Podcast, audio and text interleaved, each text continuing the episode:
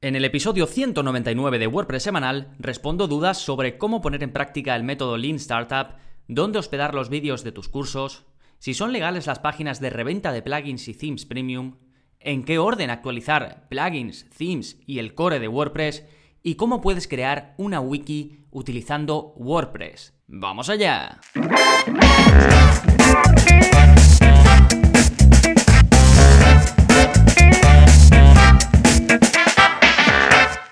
Hola, hola, soy Gonzalo de gonzalonavarro.es y bienvenidos a WordPress Semanal, el podcast en el que aprendes WordPress de principio a fin, porque no hay mejor inversión que la de crear y gestionar tu propia web con WordPress. Y yo estoy aquí para ayudarte en ese proceso de gestión, un episodio más, ya el 199 en el que te voy a eh, mostrar una pequeña recopilación de esas preguntas que me hacen los suscriptores a través de su formulario de soporte y que creo que pueden ser interesantes compartir con toda la audiencia. Ya sabes que si quieres este soporte personalizado directamente en tu bandeja de entrada, pues cuando te apuntas a mi plataforma no estás solo, vas a tener el apoyo con soporte útil de verdad para resolver esas dudas pues que son inevitables que tengas eh, en el día a día la gestión de tu web, de tu negocio o del proyecto que tengas entre manos. Así que ya sabes no solo tendrás eh, acceso a la formación, sino que también podrás preguntarme las dudas que te vayan surgiendo. Sí, bueno, como siempre, para conocer todos los detalles, gonzalonavarro.es barra cursos. Y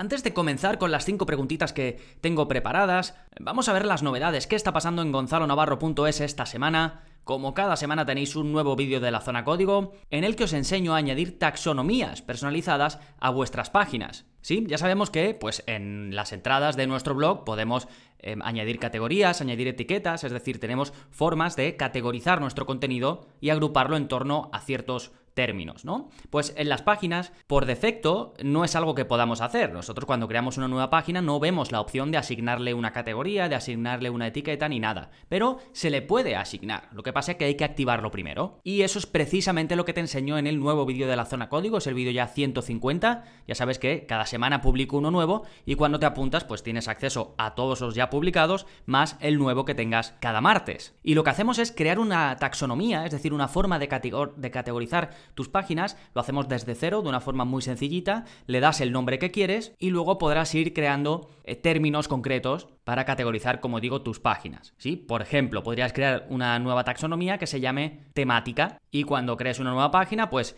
si es una página de tus servicios, pues la categorizas o le das la temática servicios. Si es una página de venta, pues le das la categoría venta, ¿sí? Esto lo puedes utilizar para dos cosas. Una, para la parte frontal, que la gente pueda ir filtrando por esas categorías, u otra para ti, de forma interna. Porque si tú consigues categorizar tus páginas o darles, digamos, una taxonomía, después, a nivel de plugins que puedas usar o a nivel eh, de código incluso, podrás filtrar y jugar mucho más, tener muchas más cosas más posibilidades a la hora de mostrar tus páginas. ¿Sí? Bueno, en el vídeo os explico de forma más detallada eh, cómo funciona todo esto, cómo podéis crear la taxonomía. Eh, ya veréis que es muy fácil, copiar, pegar, modificáis el nombre que vosotros queráis para que la taxonomía se llame como os interese y listo, ya lo tenéis y así pues os ahorráis un plugin, que también hay plugins, ¿eh? podéis buscar hay uno que se llama, si no recuerdo mal, Add Categories and Tags to Pages o algo así y te permite asignar eh, categorías y etiquetas a las páginas, ¿de acuerdo? Pero no me acaba de gustar porque luego cuando quieres filtrar o con algún plugin o, lo demás, como que se mezclan un poco las categorías y las etiquetas, eh, las de las entradas con las de las páginas. Así que yo prefiero crear una específica para, para, las páginas distintas de categorías y etiquetas que puedan tener las entradas, ¿de acuerdo? Y os lo enseño, como digo, en el vídeo 150 de la zona código, podéis ir a gonzalonavarro.es barra códigos. ¿Sí? En cuanto a cursos, pues tenemos el eh, curso de Stripe, que lo saqué la semana pasada. Era uno de esos cursos que se nota que, que a muchos de vosotros os apetecía, así que estoy contento por, por la acogida, ya sabéis, gonzalonavarro.es barra cursos barra Stripe y podéis ir directamente a ver los detalles del curso. Y si necesitáis más información sobre qué es Stripe, por qué es eh, una pasarela de pago tan popular, por qué está creciendo tanto, pues tenéis el episodio 198 del podcast, es una guía muy completa sobre Stripe. Fantásticos, pues una vez vistas las novedades, vamos a hablar del plugin de la semana, que se llama WhatsApp Click to Chat o tochat.be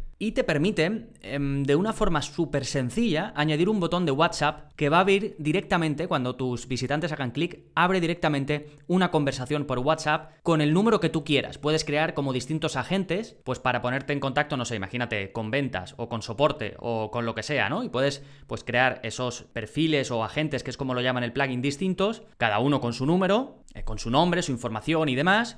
Y es muy sencillito, instalas el plugin y en sus ajustes pues verás que eh, tiene las opciones justas. Como digo, puedes crear pues, distintos agentes o personas de contacto. Eh, se ve bien tanto en móvil como en ordenador. Lo puedes personalizar. Está listo para mm, la protección de datos. Te trae la opción de que pongas una casilla que la gente tiene que aceptar la protección de datos antes de darle digamos, al enlace para que ya te abra WhatsApp y se pueda poner en contacto. Tienes la opción de poner un pop-up o de incrustar el botón de WhatsApp a través de un shortcode. Puedes hacer que no esté habilitado en en dispositivos móviles, en fin, bastantes opciones. Es un plugin muy nuevo. Eh, me contactaron o me contactó uno de los creadores, que me ocurre a menudo, ¿de acuerdo? Lo que pasa es que no siempre os recomiendo el plugin, porque bueno, primero tengo que probarlo y ver si, eh, si tiene buena pinta y tal. Y aunque es muy nuevo, os lo recomiendo que lo probéis, tiene muy buena pinta. De nuevo, se llama WhatsApp Click to Chat o tochat.be. Tenéis el enlace de todas formas en las notas del programa. Recuerda que este es el episodio 199 y que puedes ir directamente a las notas completas en gonzalonavarro.es barra 100 199. Y ahora y así nos vamos con vuestras preguntas y empezamos con la de César que va sobre el método Lean Startup utilizando Facebook Ads y WordPress. Me dice, hola Gonzalo, a menudo te escucho y he visto que tienes un curso de Facebook Ads en tu web. Lo que pasa es que he escuchado y visto algún audio en el que me hablan del método Lean Startup. Y era por ver si tú me puedes decir si lo aplicarías y de qué forma. Si es mejor mediante una landing page o una fan page de Facebook. Actualmente tengo dos ideas y las quiero lanzar por Facebook a ver cómo lo puedo hacer. También quería preguntarte con qué objetivo lanzarías tú la campaña, si con interacciones o con el objetivo de atraer clientes. Gracias por tu respuesta. Bueno, gracias a ti César. Lo primero, eh, para el que no lo sepa, el método Lean Startup se, popularizó mucho a raíz de el libro de Eric Rice, que se llama precisamente así, el método Lean Startup. Y básicamente, a lo largo del libro, el autor lo que explica es cómo puedes saber rápidamente qué es lo que funciona y descartar lo que no.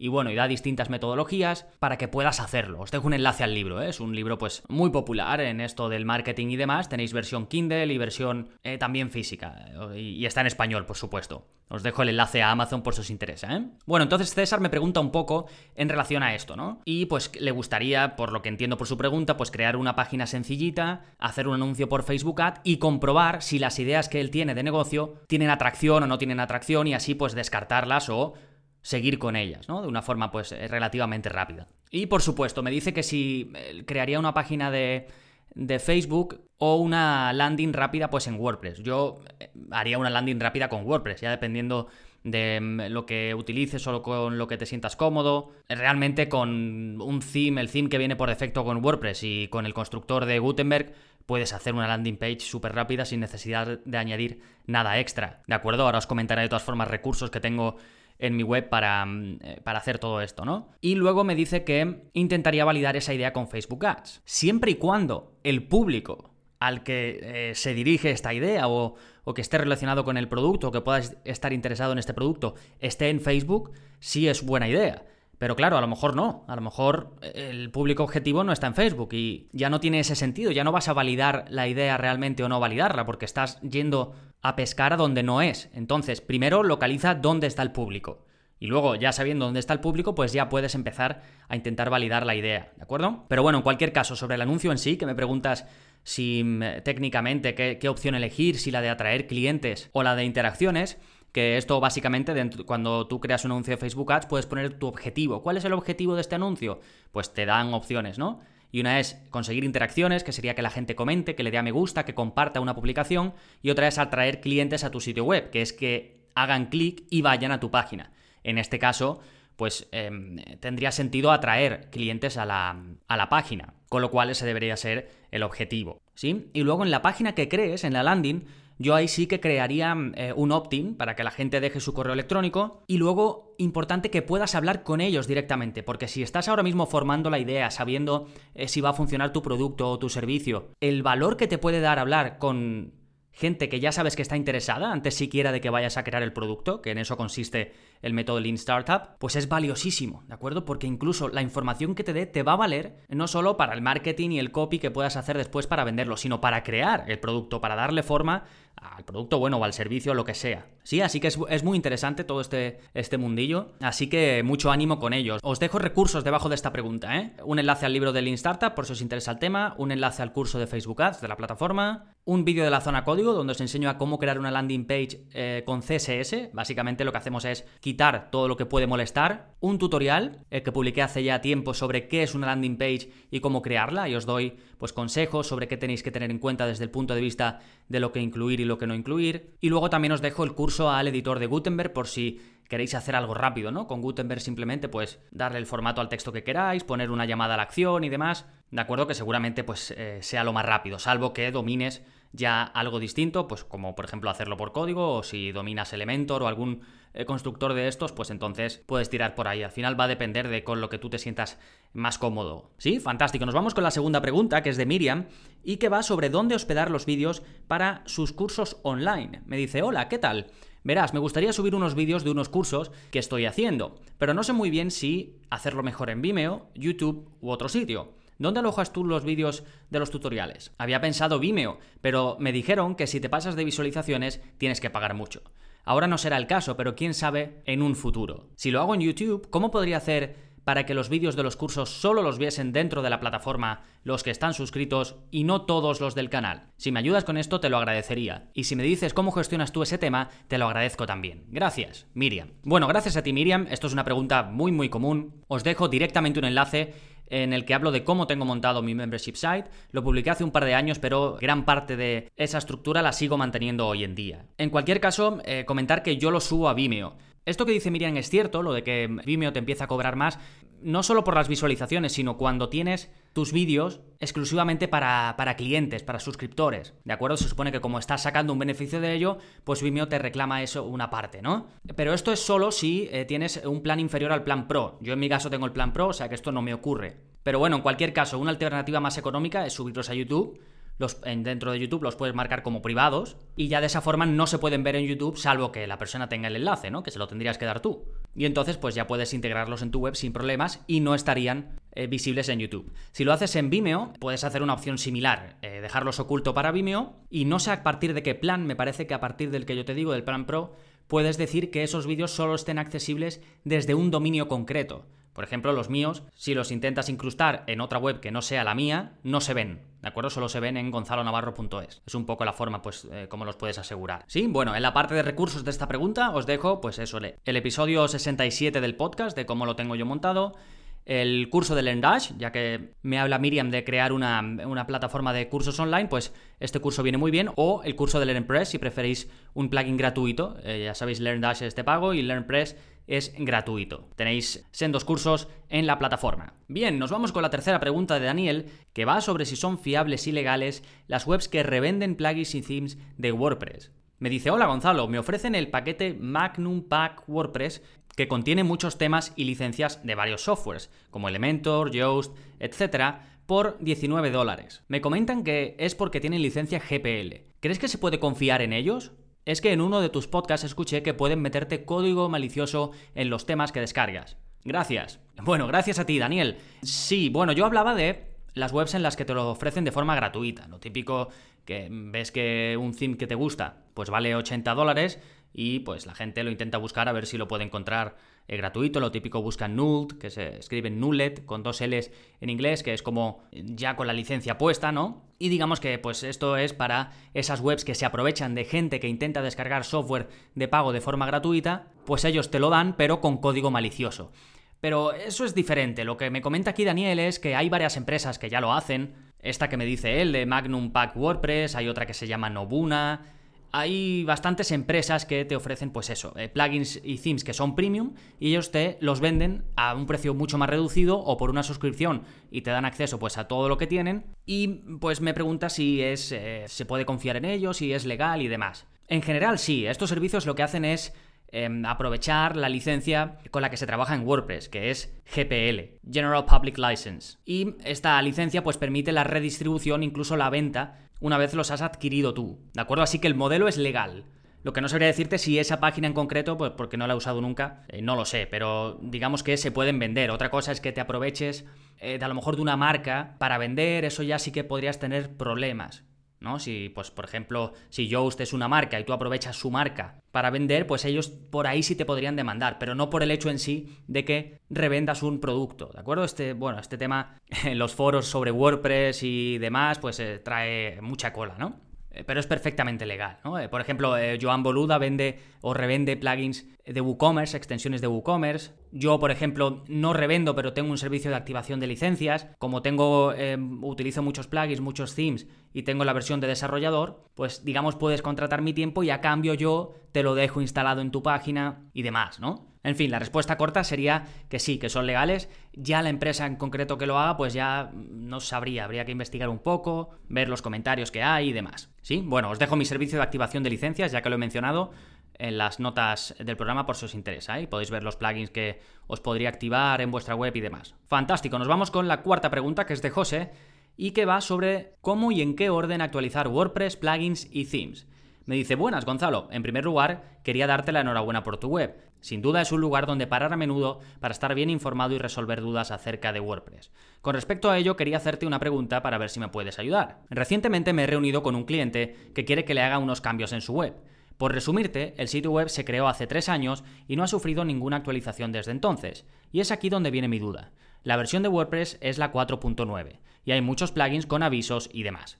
¿Cómo me recomiendas proceder? Espero tu respuesta y te doy las gracias de antemano. Bueno, gracias a ti, José. Esta es otra pregunta eh, muy común y que genera eh, pues un poco de inquietud, que genera dudas cuando te encuentras una web que lleva sin actualizar un montón de tiempo, que tiene un montón de avisos de que hay que actualizar un plugin, de que hay que actualizar el core de WordPress, de que hay que actualizar los themes y da un poquito de miedo a veces, ¿no? Dices, ¿por dónde empiezo? A ver si voy a actualizar algo y se va a romper. Que es por lo que generalmente eh, los usuarios no suelen actualizar, pero ese miedo pues hay que quitárselo, ¿no? Y una buena forma de perderlo es tener un proceso, un proceso que te permita, en caso de algún problema, volver atrás, o un proceso que puedas hacer pruebas en una web exactamente igual a la que tengas en producción, es decir, a la que todo el mundo, todos tus clientes, tus, tus, usuarios tienen acceso, puedes tener una copia exacta, hacer ahí las pruebas y cuando sepas que todo va bien, hacerlas en la web en producción. Pero aún así, puede ser que en producción, es decir, en la web que está disponible para todos, tengas algún tipo de problema. Con lo cual, debes tener también un proceso en marcha para volver atrás en caso de que eso ocurra. Entonces, me pregunta José que cómo le recomiendo proceder. En primer lugar, creando una copia de su web, dependiendo de cómo esté hecha, en qué hosting esté, o, o, si haya una versión en local o lo que sea, pues se puede proceder de una forma u otra. Pero algo que todos podéis hacer es clonar la web en un directorio. Y para eso hay un plugin que es una pasada, lo vemos en el curso de WordPress en local y pruebas, en la clase 9 concretamente, os dejo un enlace y en un par de clics clonáis vuestra web y podéis hacer ahí las pruebas que queráis. Eso por un lado. Y bueno, ya, como digo, hay casos, ¿no? Por ejemplo, si tienes SiteGround, pues puedes crear una copia en staging directamente en SiteGround. Sí, que te da otras ventajas como hacer los cambios y luego pasarlos a la versión en producción, a la versión en vivo. Pero bueno, como quiero dar algo que todos podáis hacer, eh, pues como digo, con el plugin que vemos en la clase 9 del curso de WordPress en local y pruebas, bueno, que se llama eh, WP Staging, pues que no se lo tendríais. Vale, y por otro lado, tener un sistema de copias de seguridad a las que puedas volver si tienes algún problema. Y si ya puedes volver de forma selectiva, mejor todavía. Porque sobre todo si tienes una tienda online en la que eh, la gente te compra o una tienda de suscripción, hay que tener cuidado también con cómo vuelves a versiones anteriores de tu web. Porque si vuelves a una versión anterior de tu web y, por ejemplo, alguien te había comprado algo o alguien se había suscrito, ese cliente a lo mejor desaparece de la base de datos y había comprado y se genera ahí una confusión. Entonces, si tienes un sistema que te permite, como digo, volver de forma selectiva, pues por ejemplo, volver a la versión anterior de un plugin nada más, en lugar de volver a la copia entera de la web o volver solo a recuperar los archivos y no recuperar todo pues mejor. Eh, ¿Cómo lo podéis hacer? Bueno, tenéis un plugin que se llama Easy Updates Manager, que si no me equivoco es de la misma empresa que Updraft Plus, el plugin de, hacer copias de seguridad, que os enseño cómo utilizarlo en el curso de WordPress intermedio. Hacemos copias de seguridad automatizadas para que se vayan haciendo día a día y no tengas que hacerlas tú manualmente, aunque también puedes. ¿Sí? O luego algún software de gestión. Yo, por ejemplo, uso Manage WordPress, está muy bien te permite gestionar no solo, no solo una, sino varias webs a la vez, hacer copias de seguridad de forma automática, volver a copias de seguridad anteriores, te puedes descargar, por ejemplo, solo una parte y luego pues subirla, ¿no? Tienes eh, muchas opciones, está muy bien, muy interesante. Entonces, primero tener todo eso en marcha, saber que puedes volver atrás, saber que puedes hacer pruebas, saber que aunque la líes, siempre puedes volver a la situación anterior. Entonces, ese es, eh, esa es mi recomendación, ¿de acuerdo? Y luego, dentro de eso, pues bueno, la recomendación general en cuanto a actualización, eh, lo típico, ¿no? ¿Qué actualizo primero? Pues la recomendación general depende de los casos, ¿de acuerdo? Pero la general es empezar con los plugins, después el theme y por último el core. Pero como puede variar dependiendo de la instalación y de los plugins que se usen y todo lo demás, pues eh, lo más importante es todo lo que te he comentado antes, más allá de en qué orden actualices qué. ¿De acuerdo? Bueno, pues os dejo recursos útiles para todo esto que os he dicho debajo de la pregunta, ¿eh? que es la pregunta 4. Por un lado, el vídeo de cómo clonar tu web para hacer pruebas, por otro lado, cómo tener un sistema de copias de seguridad a las que puedas volver y enlaces a los plugins que os he comentado para la gestión pues un poquito más avanzada de las actualizaciones con el plugin Easy Updates Manager o con el servicio Manage WordPress. Sí, fantástico. Nos vamos con la última pregunta, la de Javier, que va sobre cómo crear una wiki en WordPress. Me dice, hola Gonzalo, espero que hayas comenzado el año con el mismo ánimo de siempre. Hace unos meses creé mi primera página de WordPress gracias a tus estupendos cursos. Este año me gustaría crear una nueva web y vuelvo a necesitar tu ayuda. La idea es crear una wiki que me permita mostrar la información de ayuda sobre un pequeño programa que he desarrollado para algunas clínicas veterinarias. De esta forma, todos pueden acceder directamente a la información más actual, ver las últimas novedades, etc. Pero además deseo que algunas personas pudieran colaborar en mejorar los contenidos, no solamente con comentarios, sino también editando y proponiendo modificaciones a los diferentes artículos. Vamos, una wiki en toda regla. He mirado sobre todo MediaWiki, pero tengo dudas si será posible integrarla en WordPress. Me gustaría seguir usando WordPress para controlar el acceso, la seguridad, etc hablan de un plugin de pago llamado HelpyWiki, pero me fío más de tu opinión y además aprovecho para preguntarte si tienes o has pensado en realizar un curso al respecto sobre este tema. Yo no recuerdo haber visto ninguno. Gracias y un saludo, Javier. Bueno, muchas gracias a ti, Javier. Y bueno, para los que no lo sepáis, el ejemplo más claro de una web tipo wiki es Wikipedia, en la que pues los visitantes pueden editar los contenidos que están publicados y de esa forma aportar entre todos para mejorar, para completar, para ampliar los contenidos. ¿Sí? Y mm, Javier me habla de un plugin que se llama HelpyWiki y que, pues bueno, que qué pienso de él o si tengo alguna otra idea. Realmente, el único eh, que conozco y que creo que existe que de, que de verdad permite al usuario editar, es decir, lo que sería una experiencia completa de wiki, es este plugin precisamente, que se llama, eh, como dice Javier, Helpy Wiki. Y sí, es de pago, no es demasiado caro, y lo bueno es que tiene una prueba de 7 días, antes de que te cobren el año, lo cobran por año, como casi todos eh, los plugins de pago hoy en día. Así que, pues bueno, puedes probarlo, o el que, el que esté interesado en crear una wiki, puedes probarlo durante esos 7 días, y si ves que te funciona, pues para adelante, ¿de acuerdo?